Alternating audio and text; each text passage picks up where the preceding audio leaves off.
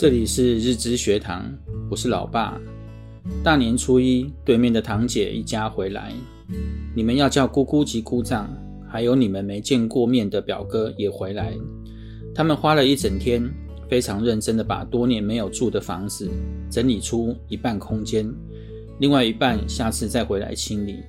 多了一家人，好像比往年热闹许多。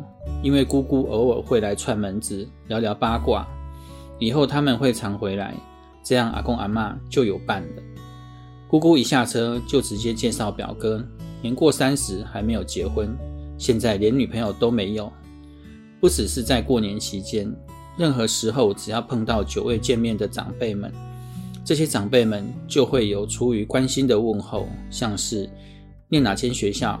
在哪里工作？有没有交男女朋友？生小孩了没？一个月薪水多少？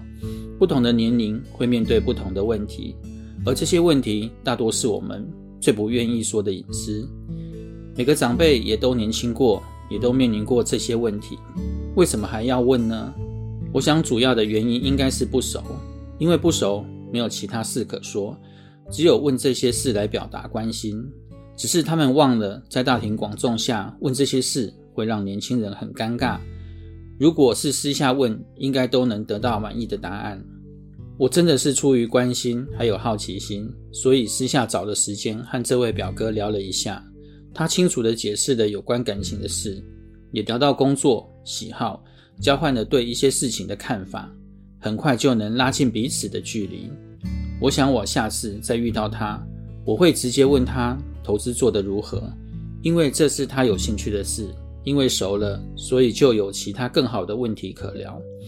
我们无法避免长辈们问这些问题，心中也许会有些不舒服，但还是要认真、诚恳地来回答他们的问题，让他们多认识你，下次就不会再问了。